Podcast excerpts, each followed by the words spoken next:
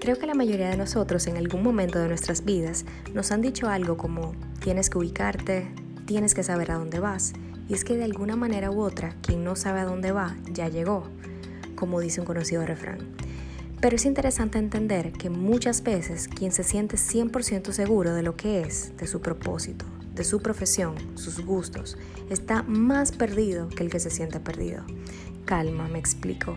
El sentirse perdido te hace detenerte, Imagínate que vas de una ciudad a otra sin tener la dirección, pues te pierdes y buscas ayuda.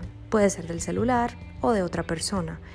Esto te hace detenerte para ubicarte, pues de eso se trata.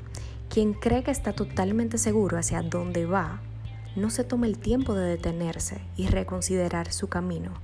Vamos en piloto automático por el mundo, pero cuando nos detenemos, nos concentramos en el presente y solamente se puede construir un futuro deseado estando en el presente, dedicándole amor, tolerancia y respeto, aprovechándolo. Que tengan buen día.